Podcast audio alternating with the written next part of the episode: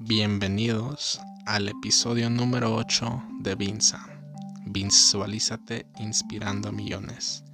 El día de hoy les traigo tres comportamientos emocionalmente inmaduros. Comencemos con una frase como siempre. Esta vez la encontré en Facebook que dice así.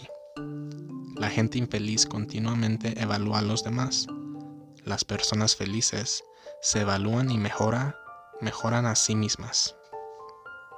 La inmadurez emocional no es fácil de identificar, especialmente durante las primeras etapas de una relación. Por lo general, se manifiesta después de unos meses al salir con alguien. Es normal que algunas acciones que provienen de la inmadurez emocional sean los celos, las acusaciones y el espionaje. Esto puede erosionar la confianza y puede alejar a tu pareja. A continuación les hablaré sobre tres signos de inmadurez emocional en una relación. Estos son comportamientos que debe evitar cualquier persona que quiera una relación sana. Número 1. Te echan la culpa. Las parejas, las parejas emocionalmente inmaduras no son particularmente buenas para disculparse. En cambio, a menudo cambian las cosas y te hacen sentir mal por expresar tu opinión o tener una reacción normal a su mal comportamiento. Un ejemplo de esto es lo que le pasó a mi amigo Héctor y a su novia Claudia en un fin de semana. Héctor le preguntó a Claudia si podía ayudar un poco en la clase, en la casa. Ella se sintió ofendida. Claudia comenzó a gritarle diciendo que ella siempre era la que limpiaba y que ese día no le tocaba a ella hacerlo. Mientras Héctor intentaba responder y expresar su punto de vista, ella comenzó a ignorarlo. Fue a otra habitación, se puso los auriculares y cerró la puerta. Sí, todo esto mientras él seguía hablando.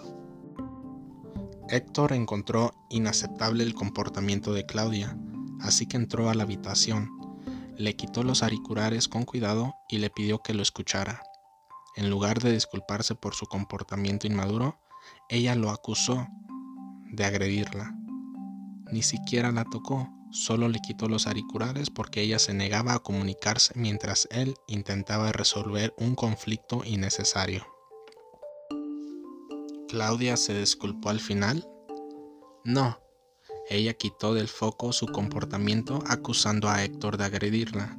En otras palabras, hizo todo lo posible para que Héctor se sintiera culpable por una reacción normal para no tener que responsabilizarse por su comportamiento.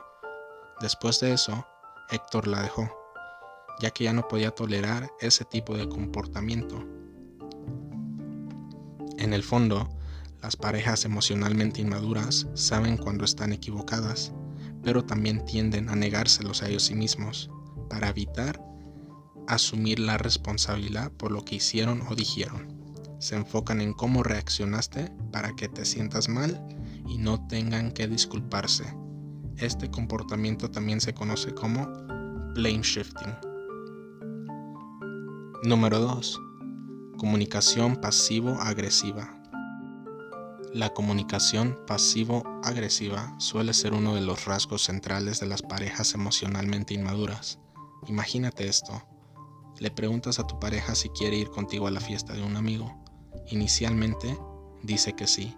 Luego, el día de la fiesta, se le ocurre una excusa en el último momento. Por ejemplo, dice que se sienten cansados y te dicen que no pueden ir. Les dices que podrían haberte avisado antes, como ya les habías dicho a tu amigo que iban a ir, y responde que debes ser más empático y que no puedes esperar que sean perfectos. Este es un ejemplo típico de comunicación pasivo-agresiva, cuando alguien no es capaz de comunicar de algo de manera asertiva, recurre a un comportamiento pasivo-agresivo. En este caso, en lugar de decir, el día de la fiesta es el único día en el que descanso, y me gustaría quedarme en casa, así que creo que no voy a ir esta vez. Recurren a una excusa en el último momento. Número 3. Usan palabras para herir. Las, las, parejas emocionalmente inmaduras a menudo les cuesta regular sus emociones. Como resultado, usan palabras para herir. Estamos programados para sentir tanto dolor emocional como físico. Por eso, las palabras pueden ser hirientes. Y esta es también la razón por la que algunas personas los usan intencionalmente para herir. Después de que mi amigo Héctor y su novia Claudia terminaran, ella lo llamó loco, enfermo mental y ridículo. No podía creer lo que estaba escuchando.